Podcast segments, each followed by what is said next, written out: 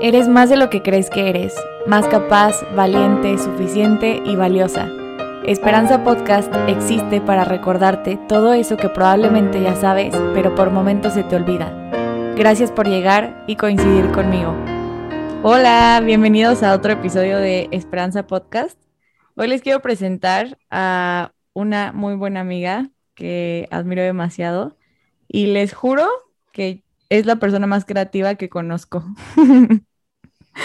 Ella es Ale Pinto. Y... ¿Qué tal, nenita? Mucho gusto. A ver, no creo que sea la persona más creativa que conoces, pero, pero qué chivo que me puedas que me puedas ver de esa forma.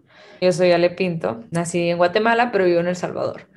Así que soy orgullosamente habitante de Centroamérica, del pulgarcito de América. El Salvador es el pulgarcito de América, es el país más pequeño de América Latina.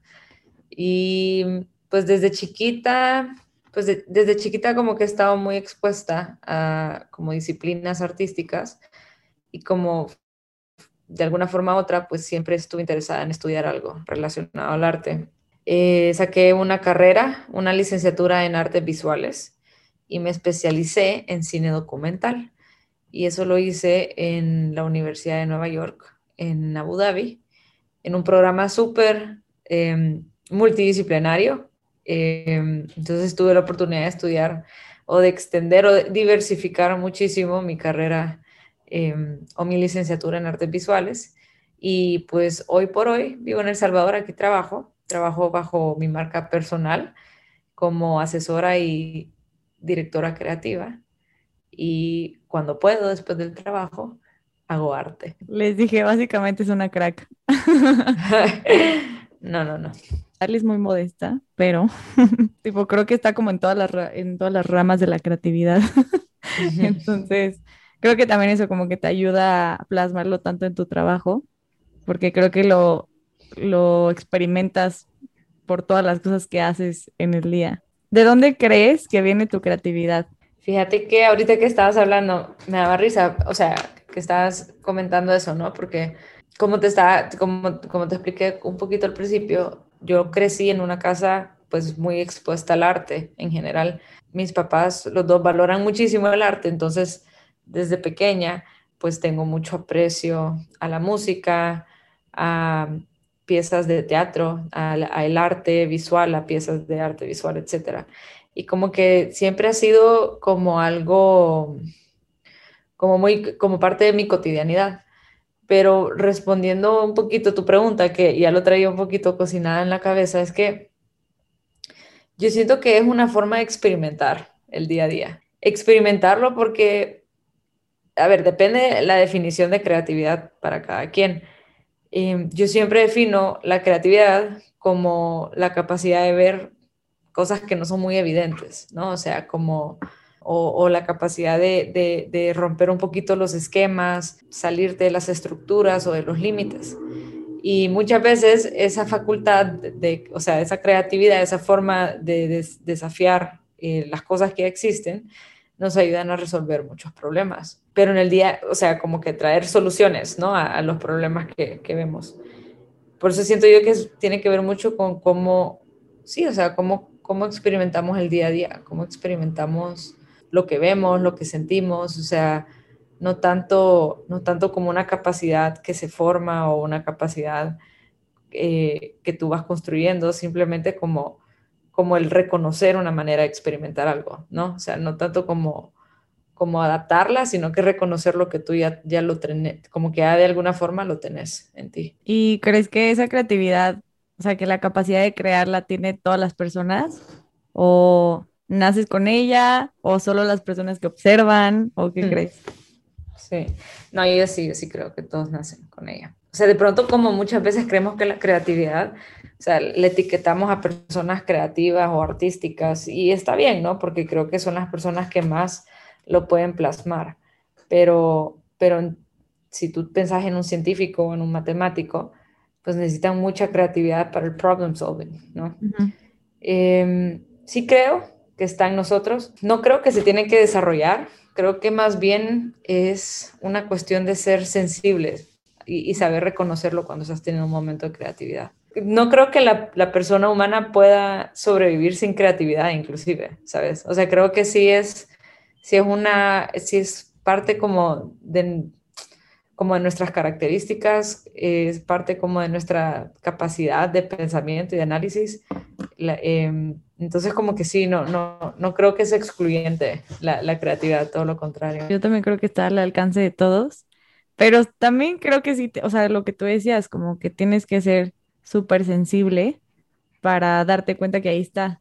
Porque creo que las personas que se consideran que no son creativas es porque les falta un poquito observar más. Sí, no, y fíjate que en eso que decís, o sea, es súper chivo. A mí, o sea, como que, como que yo por veces como que me puedo pensar en este tema y obviamente me apasiona muchísimo y me encanta, porque siento de que, em, la, o sea, la capacidad de reconocerlo, de ser sensible en tu momento creativo, es que es, que es creatividad, es crear, ¿no? O sea, es como cuando, cuando creas algo, le das vida a algo.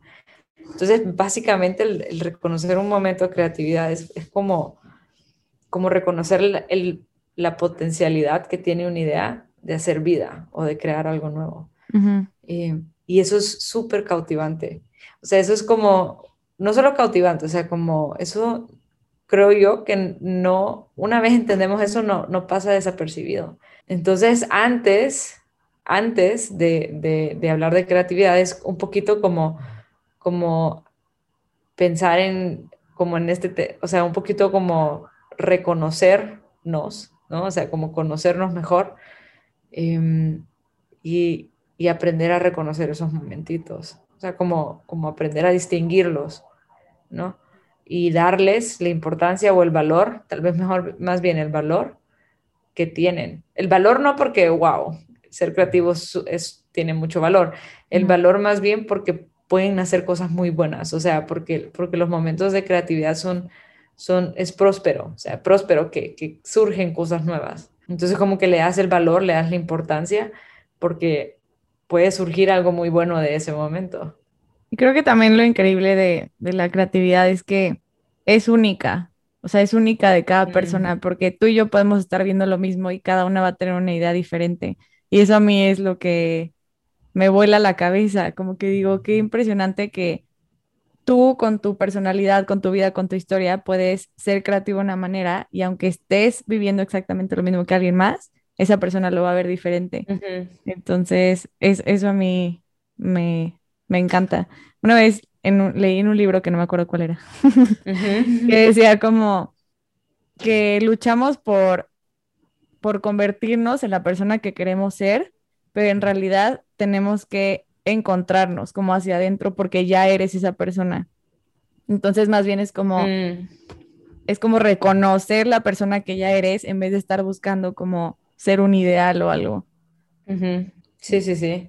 Fíjate que en eso que decís, de hecho hace poquito estaba pensando, o sea, estaba escribiendo, de, porque me encanta escribir. Em, y estaba escribiendo eso, o sea, un poquito como de, de, cómo cada idea puede ser única, obviamente, eh, porque es como un conglomerado de tu background personal, tu forma de ser, tus talentos, la forma en que ves las cosas, tus sensibilidades, a qué le prestas atención, a qué no, o sea, todo ese conjunto de, de, características que tiene tu persona em, son las que, las que influyen a la hora de tener un momento creativo. Y por eso ese momento muchas veces es único, ¿no?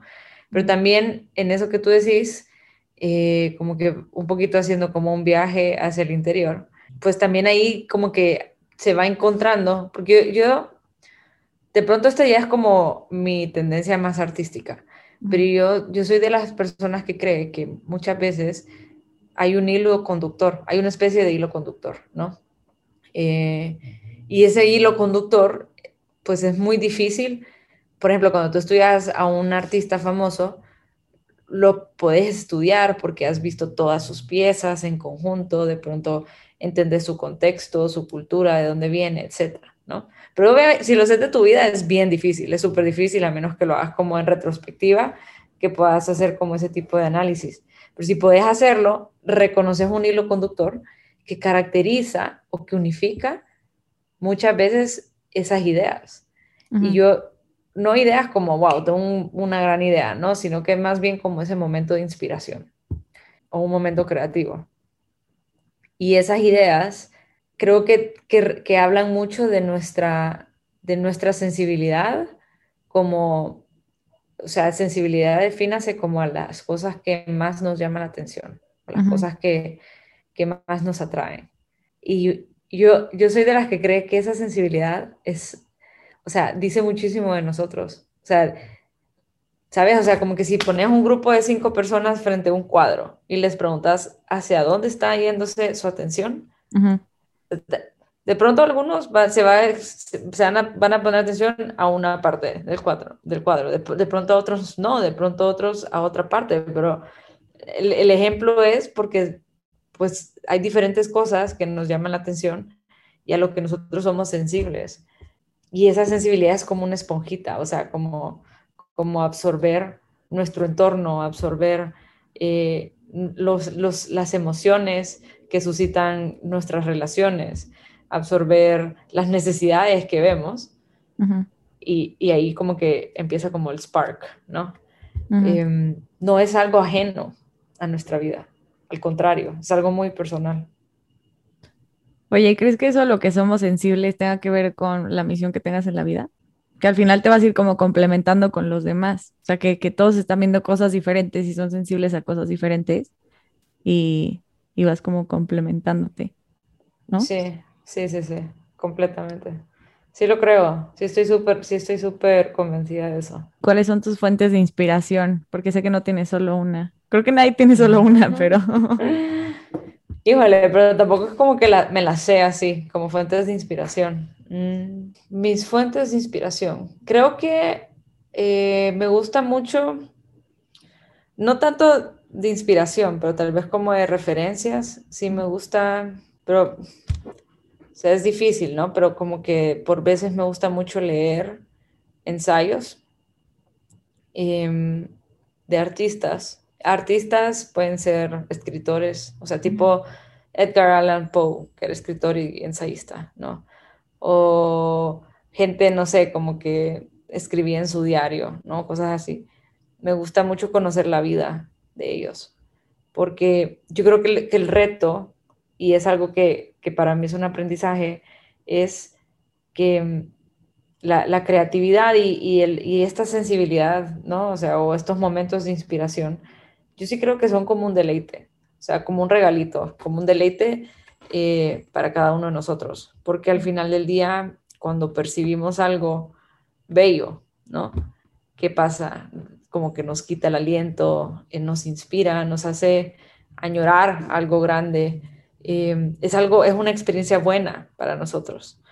y, y, por eso yo lo llamo un deleite, ¿no? Como un regalo, porque como que le da color a la vida o le da, no sé, como que llena la vida muchas veces de significado. Em, entonces los artistas, pues en gran parte están llamados a, seguir compartiendo ese color, ¿no? Lo que ellos han visto, replicarlo o compartirlo o expresarlo desde su punto de vista. Y eso es algo que no, o sea, los artistas tal vez lo han reconocido más fácilmente. Yo creo que todos queremos compartir cosas bellas y queremos inspirar a las demás personas. Pero insertar ese querer en el día a día, en tu cotidianidad, de cara a tu trabajo o de cara a tu rutina es bien difícil, ¿no? Es, bien difícil hacerse llamar un artista y vivir solo de eso, ¿no? Y hay muchísima gente que lo quiere sin ni siquiera saberlo.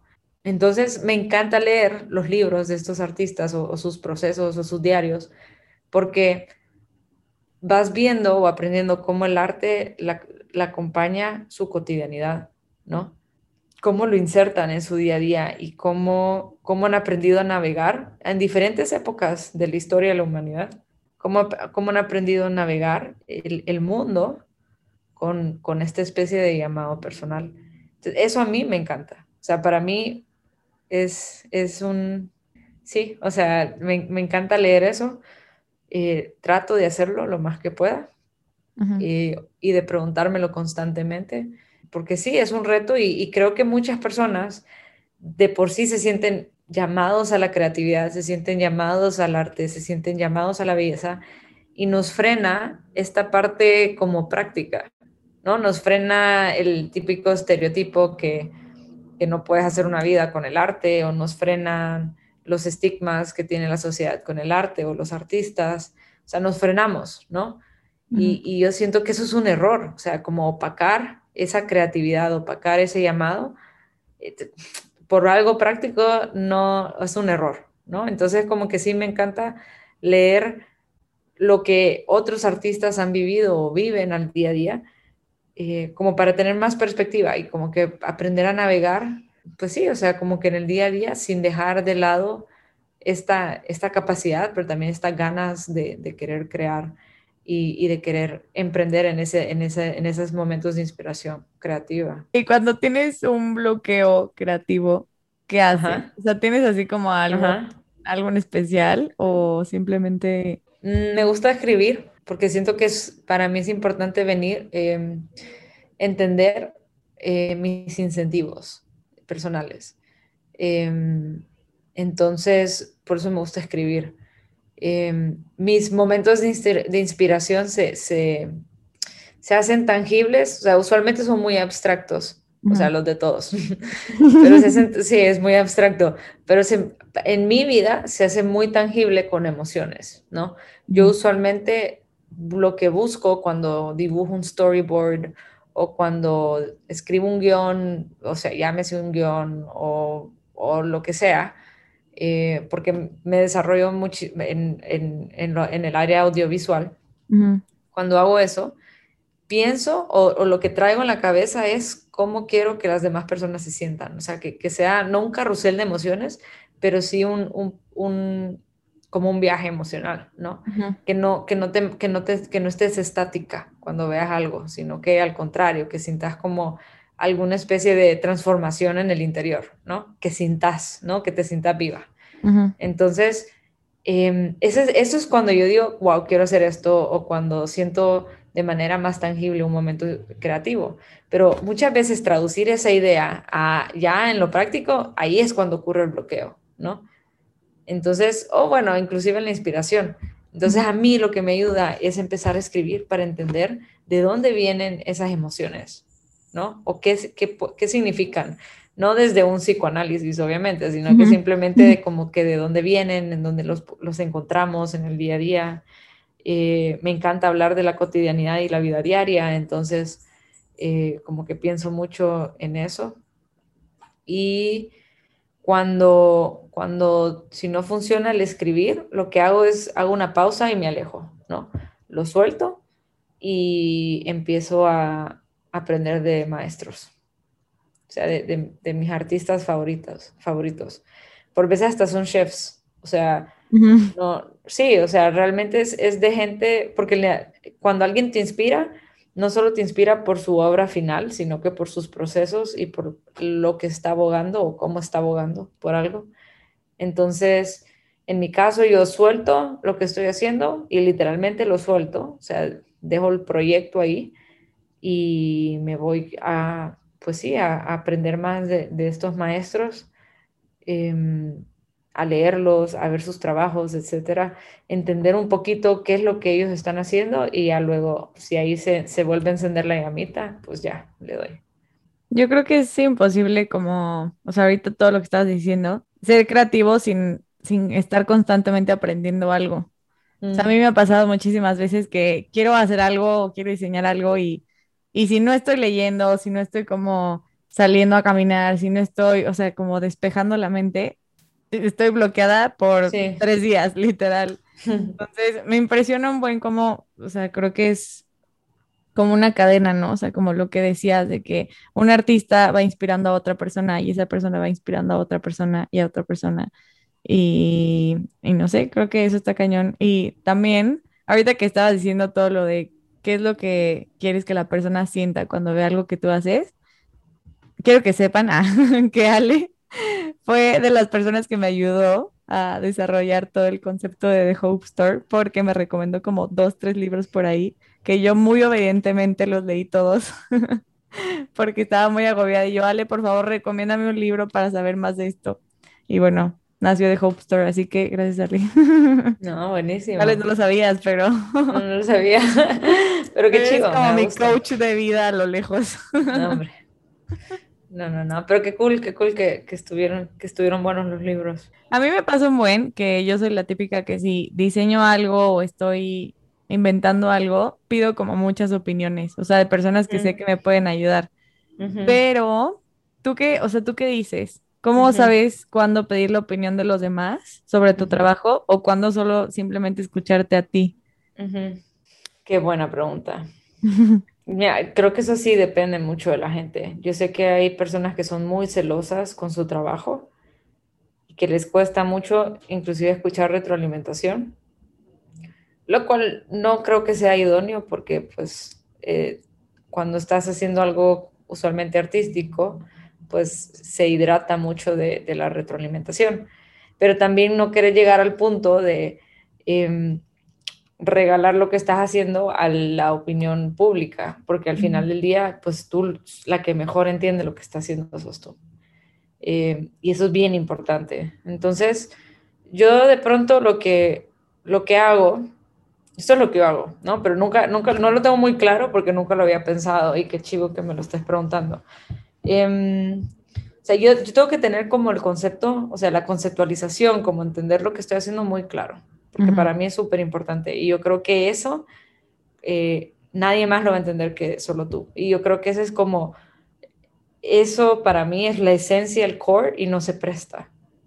O sea, como es, eh, hay que cuidarlo, hay que custodiarlo solo para ti, porque solo hace sentido para ti. O sea, la idea, la visión, eso solo está en tu cabeza, ¿no?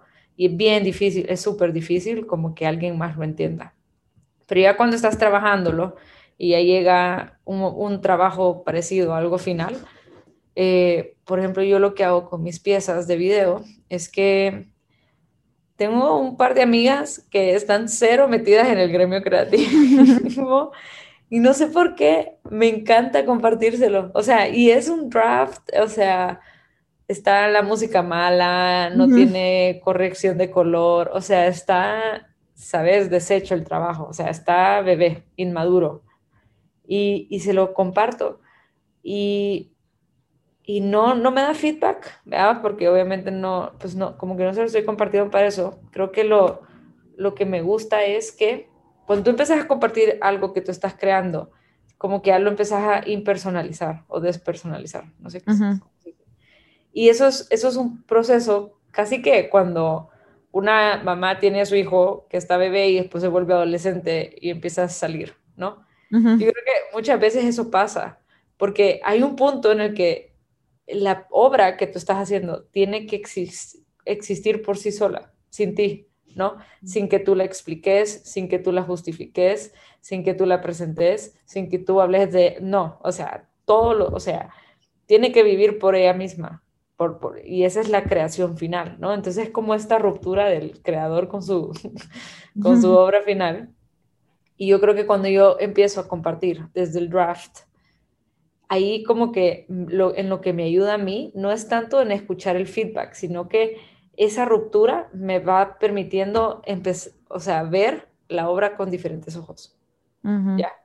Entonces, porque ya está madurando y yo estoy reconociendo que esta obra está madurando y que tiene que, cómo puede madurar más, ¿no? Y cómo, ¿no? O sea, como que, y a mí me ayuda muchísimo eso. O sea, al final, al final, al final, de pronto hago una obra final, eh, una, un draft final, se lo enseño a personas ya en el gremio, pero les, no les digo qué pensás como algo vago, simplemente les hago preguntas bien específicas como mm. qué pensás del color, qué pensás de la música, qué pensás de esta toma, se entiende tal y tal, ¿no? Y, y eso ya me va, me, me puede ayudar pero no, es bien raro que, que, sea algo así como una obra final y que, que, que espere tener feedback. Em, también creo que es importante como estar prestando, como empezar a hacer esos ejercicios, empezar a hacer esos ejercicios porque vas entendiendo también qué personas te dan el mejor feedback. Tus colaboradores y eso, eso, es, eso es gente de Dios que se encuentra como ángeles caídos del cielo. O sea, no, no, no son tus amigos necesariamente, no son tus profesores necesariamente, eh, no son los mejores profesionistas, probablemente, o sea, ahí, ahí vas poquito a poco. O sea, por ejemplo, alguien que a mí me yo sé que le pudiera mandar algo, no sé si la conoces, pero bueno, voy a decir su nombre, para que entendas, pero alguien a quien yo le pudiera mandar algo y preguntarle algo específico es a Pautena, por ejemplo. Mm, ok.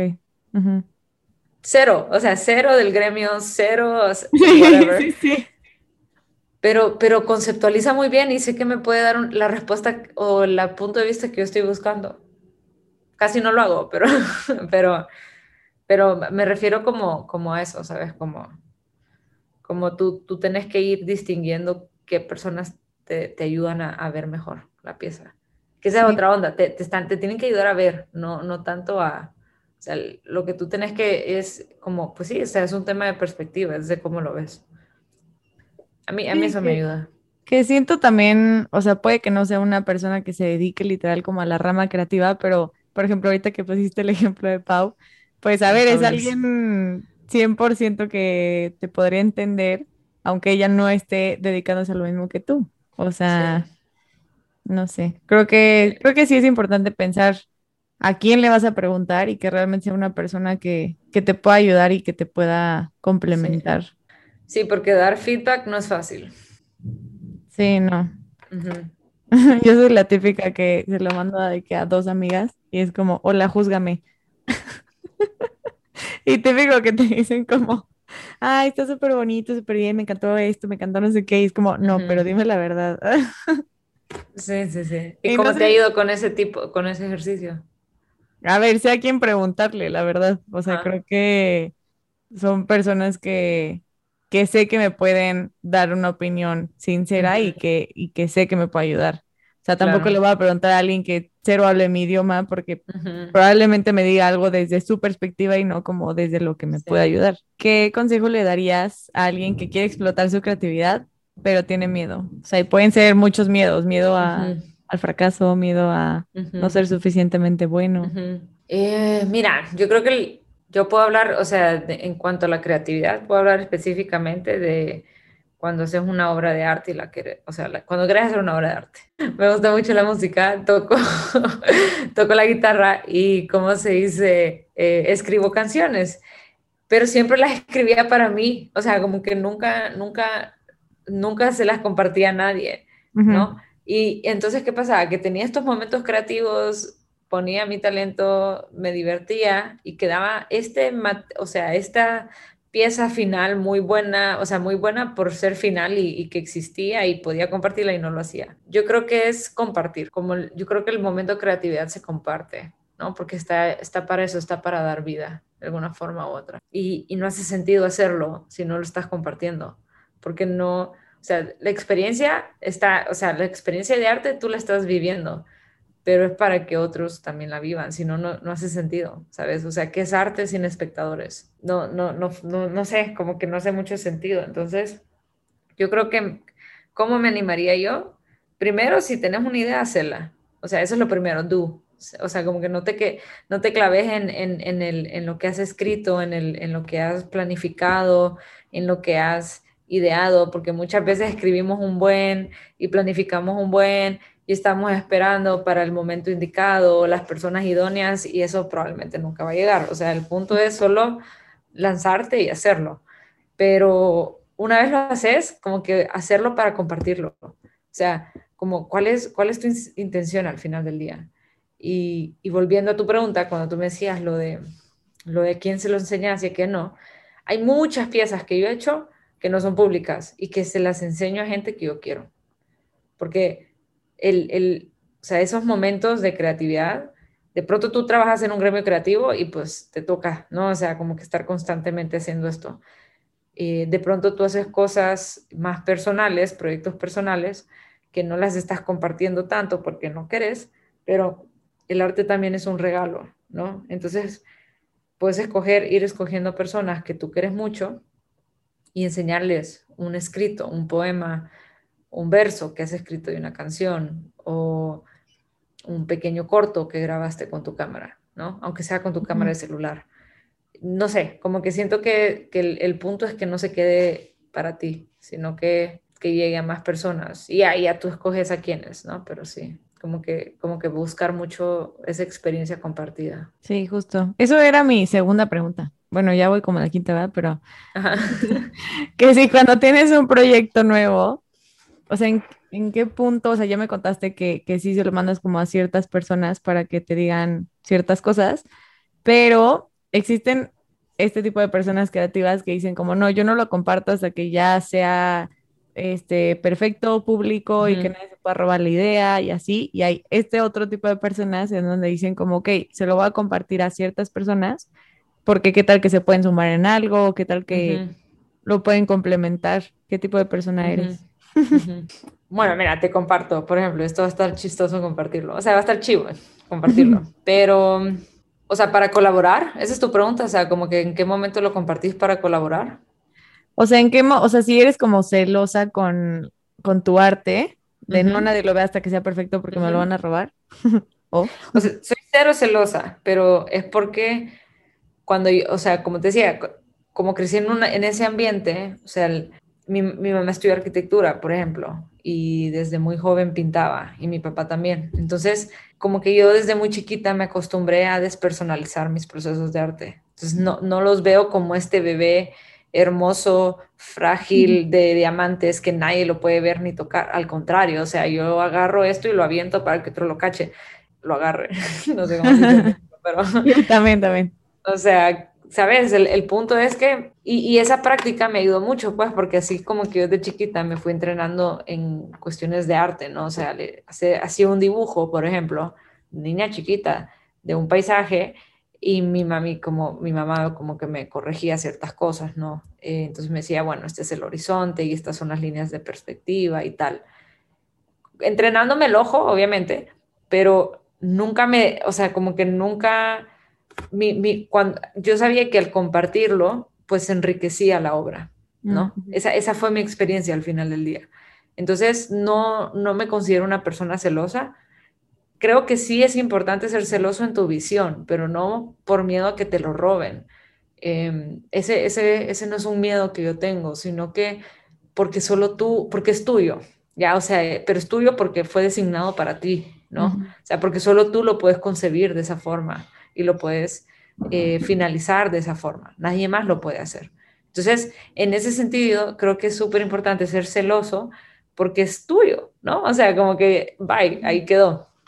Por eso te decía como la visión, la idea, etc. Ahora, a la hora de colaborar, que es lo más difícil, o sea, cuando buscas colaboradores, es, la es el punto cuando tú tenés que enamorar a un posible colaborador sin que la idea ya exista, ¿no? Entonces ahí sí tienes que compartir tu visión y eso, eso es un poco difícil. Yo creo que depende de cada quien, depende de cómo se comunica, cómo se expresa, etc. Yo creo que lo importante es y aquí venía como mi anécdota, ¿no? O sea, mañana justamente tengo un, voy a producir un video que es parte de un proyecto personal. Yo, yo hago bastantes proyectos así cortos, o sea, de proyectos personales.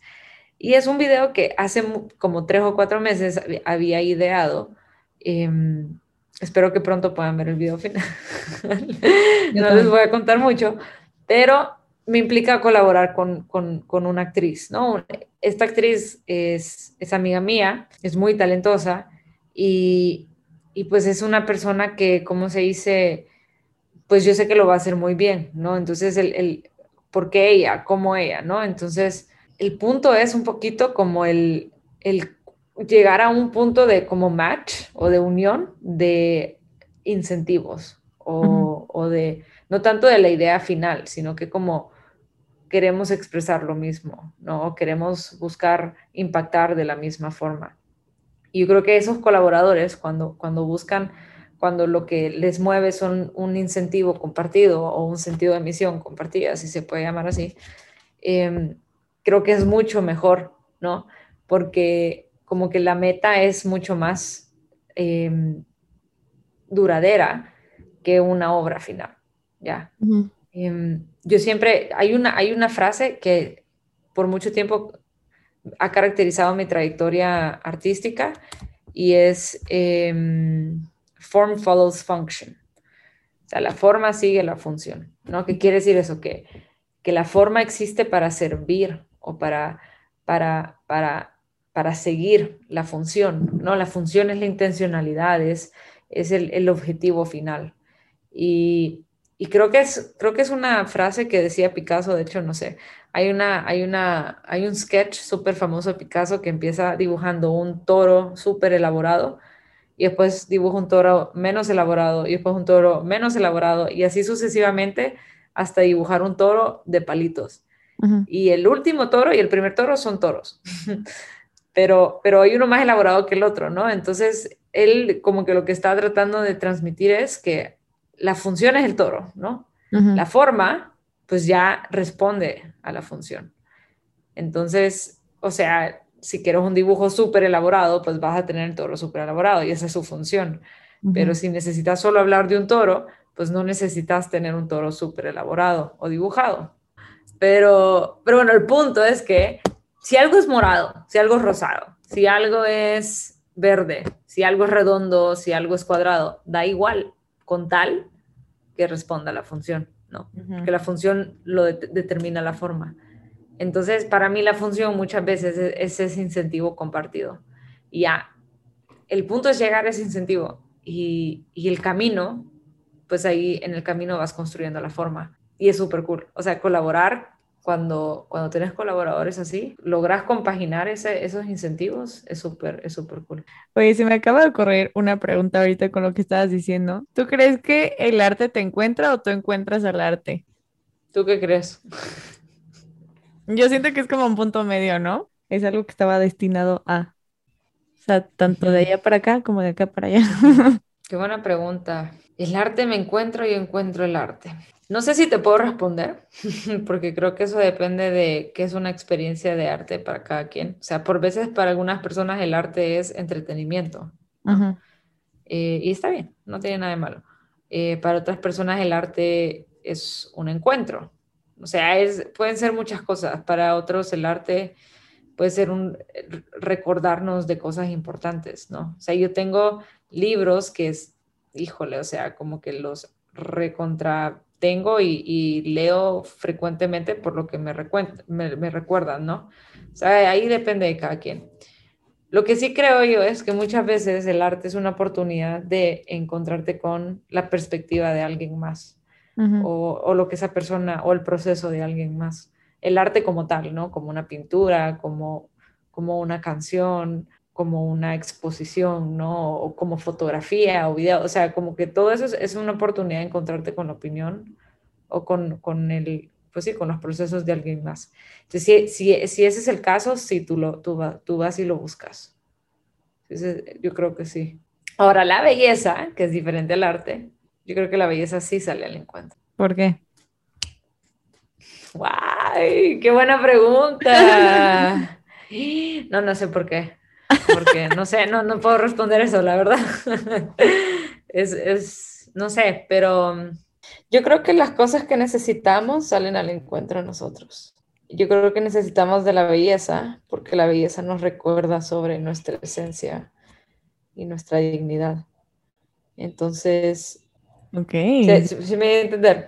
Sí, sí, sí, sí, Las cosas que necesitamos salen al encuentro, ¿no? O sea, como no, digo, hay cosas que buscamos también, ¿no? Pero el amor, la bondad, la verdad, o sea, como que... Llegan a ti.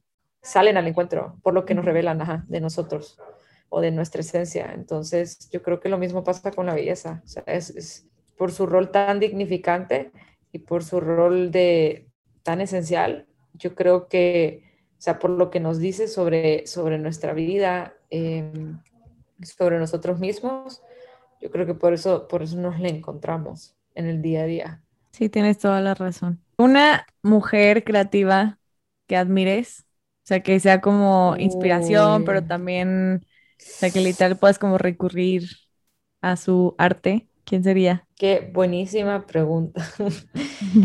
Hay una mujer me encanta su libro, nunca he visto sus piezas, pero me encanta su libro y se llama Twyla Tharp, es una coreógrafa y tiene un libro que se llama Creative Habit.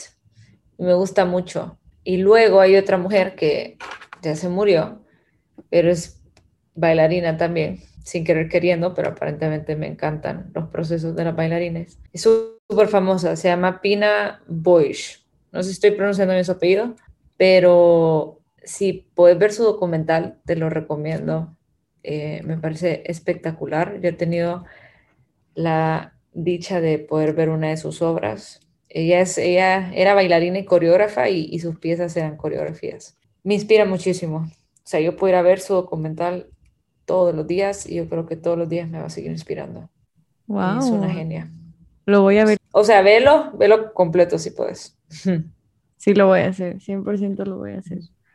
Oye, y ya, ya recomendaste un libro ahí cool, pero ¿cuál recomendarías para creativos? Además de los que a mí me recomendaste, que me sirvieron cañón. Acabo de leer un libro que lo leí hace mucho tiempo en la universidad y lo agarré otra vez. Es de un director de teatro. El director se llama Peter Brook y también es un genio y tiene un libro que se llama, bueno, tiene varios, ¿no? Tiene uno que se llama Empty Space, que es muy bueno, pero el que a mí me gusta mucho, o sea, Empty Space es, muy bueno, que es esta, él, él, habla de la idea de hacer teatro, que el teatro sale o nace por un espacio que está vacío, ¿no? Em, que es prácticamente un poquito como la analogía de hacer arte sobre un canvas en blanco. O sea, necesitas que el, o sea, no lo necesitas, pues, pero sobre un canvas en blanco, pues puedes crear una obra de arte, ¿no? Entonces, em, Empty Space es un poquito ese, ese es tu canvas. Em, ese lo recomiendo un montón porque es, obviamente, es, es, de un director de teatro, pero los directores de teatro trabajan mucho para conceptualizar su visión, porque colaboran un montón, tienen que saber compartir su visión para que otras personas vean lo que él está viendo o ella está viendo y, también porque son personas muy sensibles, porque dirigen, entonces son muy sensibles a, sus colaboradores. Y creo que eso es súper es súper chivo porque hay mucha, hay mucha articulación De, de, los procesos creativos. Eh, esta idea de crear algo. Es, eh, a, mí me parece espectacular ese libro. Y, y de hecho es, es, de esos libros que mancho. O sea, que, que realmente me, si algo me, me, cautivaba, lo, lo, rayaba. O sea, lo agarraba y lo, lo, lo manchaba para, para recordarlo. Wow, también lo voy a leer. Todas tus recomendaciones yo las sigo al, pie de la letra. sí, son libros diferentes, son, son buenos. A mí, me, a mí me, me gustan mucho. Oye, Ale, mil, mil gracias de verdad por haber estado aquí. Otra conversación más entre nosotros, pero... Qué a gusto, estuvo súper a gusto. Y estuvo, fue una aventura. Literal, corte de luz y todo el show. Pero de verdad, muchísimas gracias y también muchas gracias a todas las personas que, que nos están escuchando, que nos van a escuchar. Soy tu fan, ¿qué más te digo? que somos buenas amigas también.